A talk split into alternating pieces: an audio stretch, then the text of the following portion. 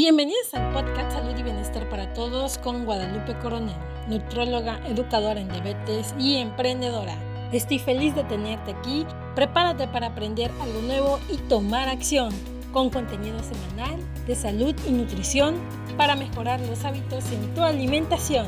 Vamos a iniciar con nuestro episodio del día de hoy. La fibra es esencial en una alimentación porque contribuye al mantenimiento de la salud y a prevenir la aparición de distintas enfermedades. Te comento que hay dos clasificaciones de fibra. Te voy a mencionar la primera, que es la fibra insoluble. Su principal efecto en el organismo es de limpiar las paredes del intestino, desprendiendo los desechos adheridos y facilitando las deposiciones aporta volumen a las heces y ayuda a que los alimentos pasen más rápidamente a través del estómago y los intestinos. Y la podemos encontrar en los alimentos como el frijol, el salvado de trigo, la lenteja y algunas verduras. Número 2, que es la fibra insoluble. Esta, esta capta mucha agua y se convierte en un gel durante la digestión. Esto hace más lento el proceso digestivo.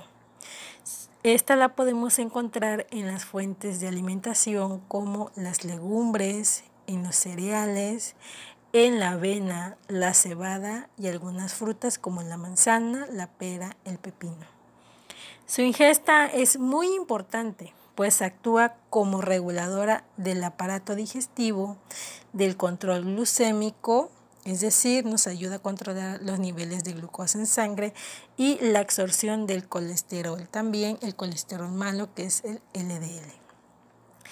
Déjame de comentarte que tiene efectos beneficiosos sobre diversas enfermedades como el estreñimiento, las enfermedades cardiovasculares, la hipercolesterolemia, la hipertensión arterial, la diabetes tipo 2 y ciertos tipos de cánceres, y también la obesidad. Es importante realizar una ingesta adecuada de agua y consumir aproximadamente de 25 a 30 gramos de fibra al día. La buena alimentación cuesta poco y vale mucho. Ahora es tu turno de tomar acción. Los espero en el próximo episodio de Salud y Bienestar para